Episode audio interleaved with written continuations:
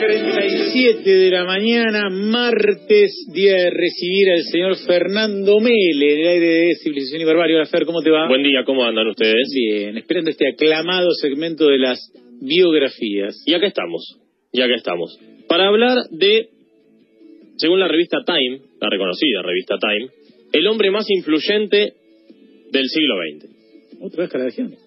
No. No, no, no. Vamos a hablar de... ¿En el mundo o en Estados Unidos? En el mundo entero. ¿En todo el mundo? En el Todo siglo. XX. En el siglo XX, el hombre más influyente. A ver, ¿puedo adivinar? Diego Maradona. Podés adivinar. Eh, eh, Juan Pablo II. No. Eh, Einstein. Sí, señor. Mira vos. Mm. Albert Einstein, el hombre más influyente del eh, siglo XX según la revista Time, nació en Ulm, cerca de Stuttgart, en el Imperio Alemán, aquel entonces, el 14 de marzo de 1879.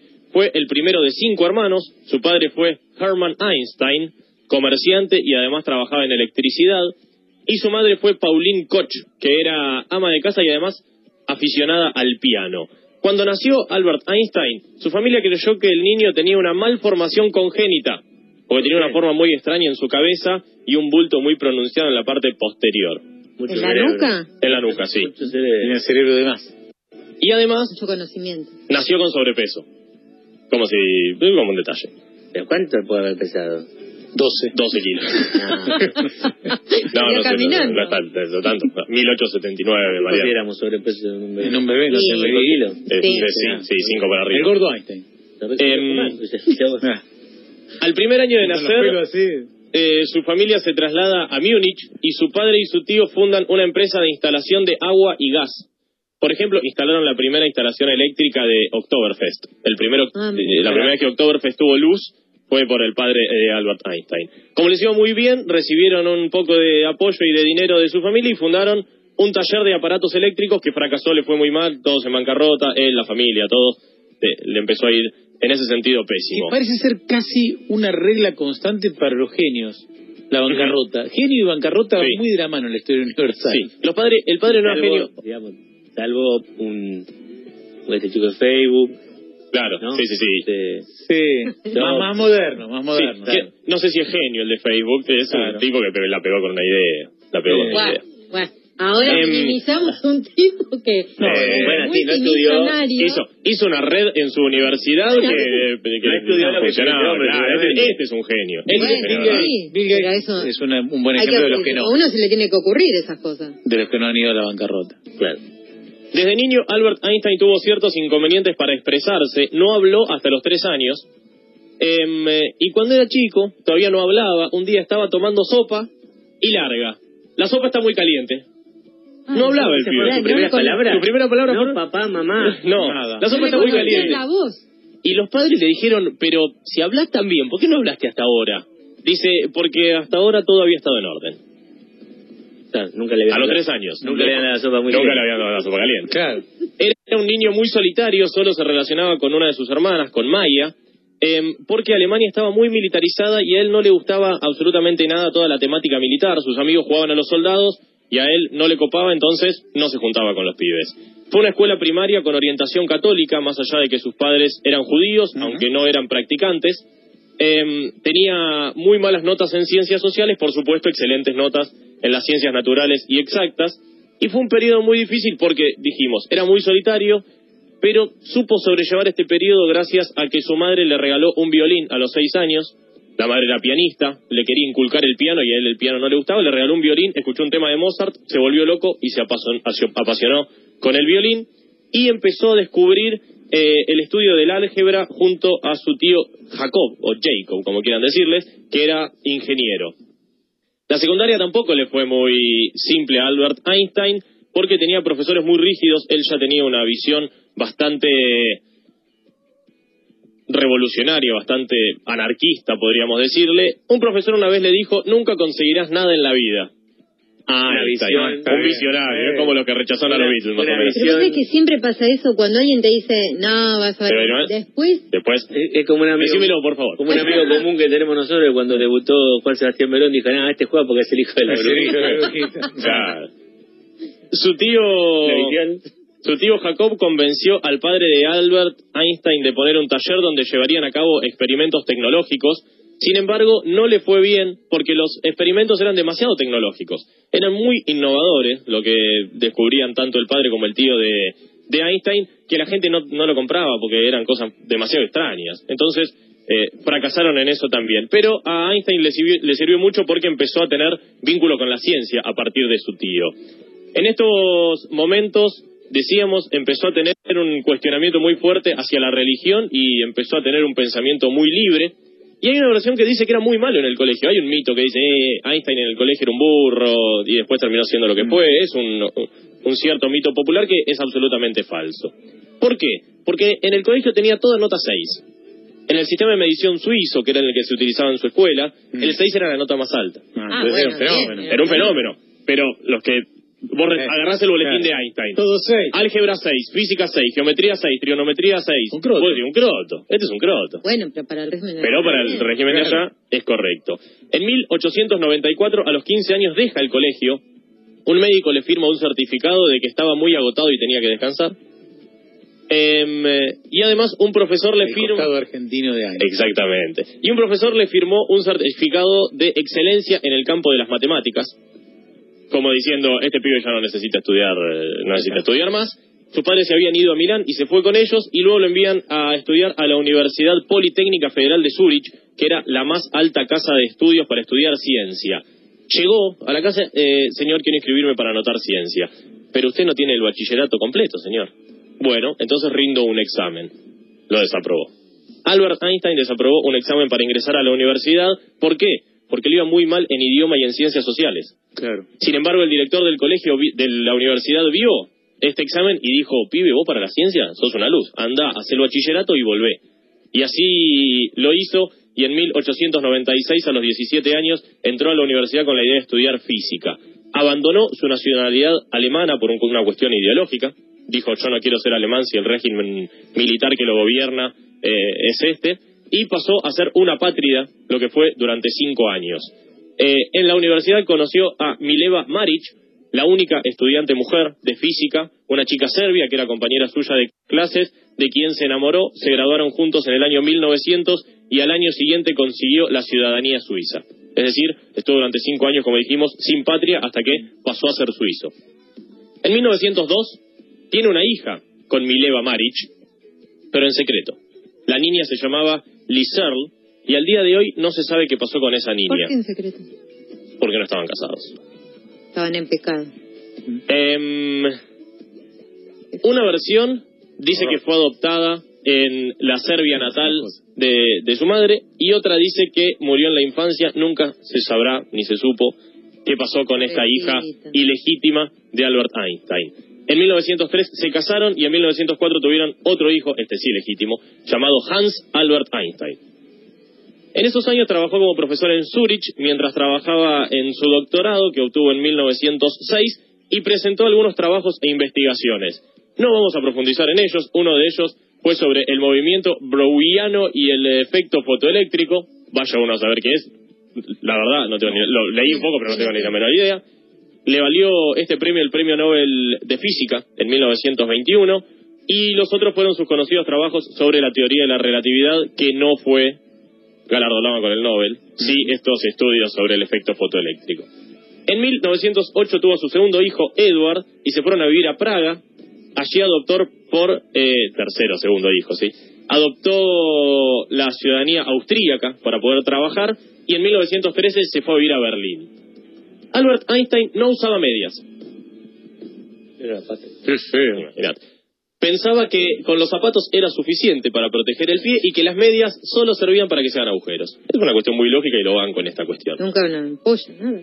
Y además, No, el invierno, ¿no? el frío, ¿no? el frío. Vivía en Austria, en, Austria, en Berlín. En, en el Caribe. En Berlín, Primero sí. que te congela son los pies. Para no pensar todos los días qué tenía que ponerse, de repente agarró su guardarropa, tiró todo y se compró todos trajes grises. Todo igual. Todo igual. Todo. Listo. Perd- eh, recién mencionaban a Bill Gates. Steve Jobs Sí. en un momento hizo lo mismo. Siempre polerita, Sí. polerita negra, siempre igual. Y vaquero. Vaquero y polerita negra, todo igual. No es una mala idea, ¿no? El tema es cuando sabés que el, el que está limpio y el que está sucio, ¿no? Un quilombo, ¿viste? Lo manoteas de ahí. No, el negro, el negro da, para ponerse de sucio. Porque es, es- parece, por eso. Claro. Y bueno, pero una cosa es sucio y otra cosa es el olor. Claro. Pero Eso no se puede disimular. El 14 de febrero, el día de los anti-enamorados para Einstein, de 1919 se divorció de su esposa Mileva luego de 16 años de matrimonio.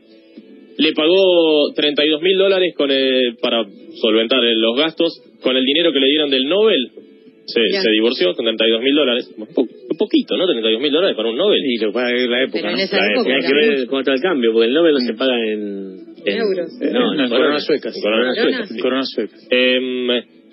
Y dos, eh, un poquito, unos meses después, se separó el 14 de febrero. El 2 de junio se casó de nuevo. Por supuesto, con una relación que ya Ah, un venía de amor profundo. Ya venía de antes el amor, seguramente. ¿Por qué ya No, venía de no, antes? cosas no. No, no, no, no pasa. Se cree que siete años antes eh, había surgido el amor. Eh, Em, se casó con Elsa Lowenthal, la mujer, la ex mujer de Max Lowenthal. ¿Por qué Elsa Lowenthal? Este era su apellido de casada. Max Lowenthal era su marido. ¿Cómo era su apellido de soltera? Einstein. Einstein. Eran primos segundos. Dicho Ah, por bueno. decir, ¿eh? Sí, Ah, sus padres eran eh, primos, hermanos, Ah, bueno. y se casó con... Primo eh, segundo hay también este tabú ahí, ¿no? No sé. Eh, depende de la relación que tengas. Claro. Si no lo viste nunca y un día te lo cruzaste, eh, mira, eh, eh, es una sí. cuestión más Si compartiste, ética o de sí, si compartiste tres navidades, creo que ahí no. Ahí no. Bien. Tres navidades es el límite, me parece. Em, no Año- tuvieron... año nuevo. O año nuevo, sí, sí. sí. Em, no tuvieron hijos entre sí, pero los dos tuvieron muy buena relación. Él tuvo muy buena relación con le- los hijos de ella, porque los dos hijos previos que había tenido Albert Einstein, uno se fue a vivir a California y el otro sufría de esquizofrenia y fue internado en un centro de tratamiento en Zurich. Cuando le dieron el premio Nobel en 1921 fue cuando verdaderamente comenzó a tener eh, relevancia mundial y fue tal vez uno de los primeros científicos globales Claro. y que empezó a difundir personalmente toda su teoría, su teoría de la relatividad.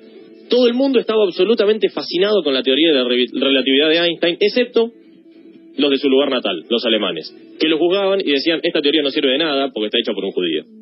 Ah, bueno, mira qué buena razón, ¿eh? Sí, muy buena la Qué razón. inteligente razón. De hecho, algunos profesores que estaban a favor de esta teoría, que la apoyaban y la enseñaban, fueron despedidos de sus cargos. Y se escribió un libro que se llama 100 autores contra Einstein, en donde, por supuesto, 100 científicos eh, rectifican la teoría de la relatividad de Einstein. ¿Cuál fue la respuesta de Einstein a todo esto? ¿Por qué 100? se preguntó él. Si estuviera equivocado con uno solo bastaría. Claro. Una cosa bastante lógica. Se cuenta que en los años 20, cuando empezaba a ser conocido por su teoría de la relatividad, empezó a viajar mucho, empezó a dar conferencias por todo el mundo y en un momento estaba dando conferencias, no manejaba, nunca quiso manejar, nunca quiso aprender a manejar, entonces contrató un chofer. Y en una eh, lo estaba llevando el chofer al, eh, a la conferencia que iba a dar y dice, yo estoy cansado, todos los días estoy diciendo lo mismo. El chofer le dice, si quiere, eh, yo escuché tantas veces su conferencia que me la sé de memoria, entonces, si quiere puedo darla por usted. Bueno, acepto. La figura no era conocida, no había Instagram Claro. para que Einstein suba una selfie. La cara Entonces, no era conocida. La cara no era conocida. Sube Ah, un tipo diciendo que es Einstein. Tuvo un tipo diciendo que es Einstein, dice un- toda una teoría, le creemos. Entonces, antes de llegar, se cambia la ropa, intercambia la ropa con el chofer, se baja, el chofer eh, y Einstein se bajan los dos, van a la universidad, el chofer da la charla completa, y cuando termina, un profesor de la universidad levanta la mano y dice, señor Einstein, quiero hacer una pregunta. Ay. Por supuesto, le hace una pregunta de la que él no tenía absolutamente ni idea. ¿Cuál fue la respuesta del chofer? No acepto preguntas. Mi, esta pregunta es tan simple que hasta mi chofer que está allá arriba podría contestarla. Eh, muy Bien, bien. muy bien. Excepcional. Muy bien. Excepcional. Y lo invitó a contestar. Y Einstein contesta la pregunta. Excepcional. La jugó muy bien. Em, el ascenso del nazismo hizo que deba emigrar de Alemania para buscar un nuevo sitio para vivir. Y en ese viaje, el 25 de marzo de 1925 llegó a Buenos Aires y el 2 de abril de 1925 llegó a La Plata. Mira. Sí, sí. Vino en tren a La Plata y según cuentan, Y no lo afanaron. y no no la Muy afanaron. bien, muy Anduvo bien. caminando por la ciudad, em, eh, llegó a La Plata en tren, almorzó en el jockey, fue al observatorio, fue al museo, donde quedó verdaderamente muy sorprendido. Y se dice que en esa visita no dijo ni una palabra en público. Así que no se sabe qué opina de La Plata, de nada. Ni siquiera de la sopa. menor idea. De hecho, hubo un periodista del diario El Día que lo entrevistó el día previo a que venga La Plata en Buenos Aires. Para que hablara. Hay un, para que hablara, por supuesto. Hay una nota en, eh, en, en el portal del diario El Día eh, muy interesante. Em, los que asistieron a la apertura de los cursos de la Universidad Nacional de La Plata de 1925, pudieron tener el honor de escuchar un solo de violín, su gran pasión, de Einstein en el anfiteatro del Colegio Nacional. Luego de eso, en 1932 se instaló en Estados Unidos adoptando su cuarta nacionalidad, la estadounidense, a los 61 años. Antes de que vaya, el FBI le hizo una investigación que terminó siendo un expediente de 1.427 páginas. Para ver, che, ¿qué onda? Este tipo. ¿Le damos o no le damos la ciudadanía? De tinte socialista, anarquista, no le cabe la religión, está en contra de todo, este, así que, ¿qué hacemos? El director del FBI no solo dijo que no le den la nacionalidad, sino que dijo que no lo acepten, sin embargo no le dieron bolilla y Einstein fue a vivir igual. En 1939 le envió una carta al entonces presidente Roosevelt con la idea de que impulse la creación de la bomba atómica. Eh, dijo, escúchame, los nazis están investigando la bomba atómica. Los nazis son los enemigos de la humanidad. Primero, la bomba atómica, hagámosla nosotros. Luego apoyó el proyecto Manhattan, el eh, dirigido por Robert Oppenheimer, el padre de la bomba atómica. Así que, si quieren achacarle algo a Einstein, es que apoyó la creación de la bomba atómica. Claro. En una reunión social, Albert Einstein se encontró con Charles Chaplin. Mira, pero no hablaron ahí. No hablaron, no, si no hablaron. No. Eh, Einstein le dijo a Chaplin, lo que he admirado siempre de usted es que su arte es universal. Todo el mundo le comprende y le admira. ¿Qué le contestó Chaplin? Lo suyo es mucho más digno de respeto, porque todo el mundo lo admira y prácticamente nadie lo comprende. Claro. Claro. También se encontró con Marilyn Monroe. Y Marilyn le dijo, Me cantó el Happy Bird. ¿qué le dijo Marilyn? Interesante. ¿Qué dice profesor?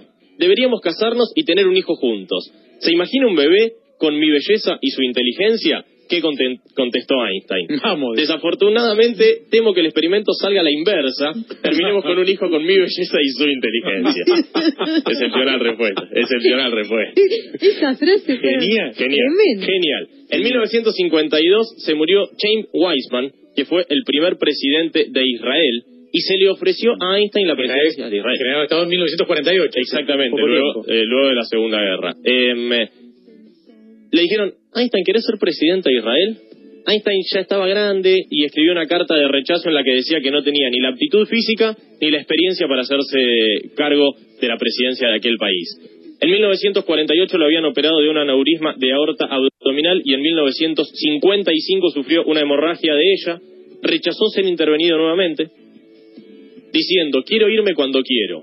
Es de mal gusto prolongar artificialmente la vida. Ya he hecho mi parte, es hora de irse y yo lo haré con elegancia, dijo. Murió en el hospital de Princeton el 18 de abril de 1955 a los 76 años. No quiso ningún funeral al que asista absolutamente nadie, por lo que su cuerpo fue cremado pocas horas después y tampoco quería un lugar donde la gente vaya a venerarlo, por lo que sus cenizas fueron arrojadas en el río Delaware.